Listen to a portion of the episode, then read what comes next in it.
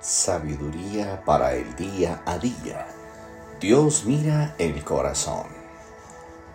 Pero el Señor dijo a Samuel, no mires a su apariencia, ni a lo alto de su estatura, porque lo he desechado. Pues Dios ve no como el hombre ve, pues el hombre mira la apariencia exterior, pero el Señor mira el corazón. Primero de Samuel 16, 7. Dios no se impresiona por la apariencia o la fuerza del hombre. Dios mira el corazón. En el corazón es donde se da la intimidad con Dios. Es tener su presencia dentro de nosotros. Por eso Dios trabaja desde nuestro interior, no en lo externo. Todas las cosas que se originan en el corazón son reales, sinceras y permanecen. Lo que no nace en el corazón pronto se desvanece.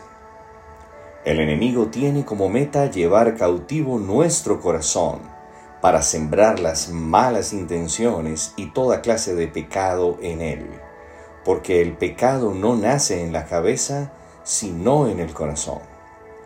Dios nos ama, por eso guía nuestro corazón, nunca lo empuja ni lo presiona.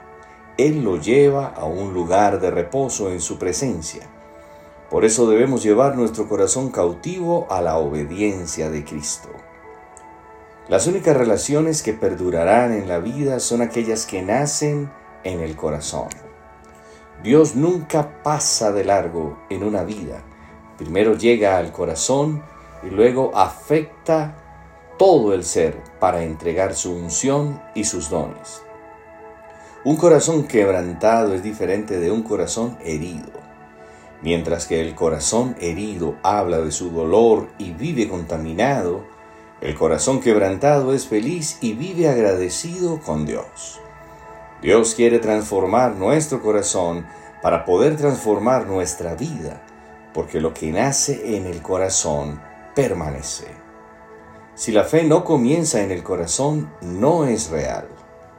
Si la palabra te amo no sale del corazón, no es real.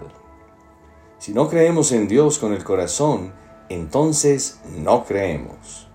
Por eso solo los puros de corazón verán a Dios. Es por eso que oramos.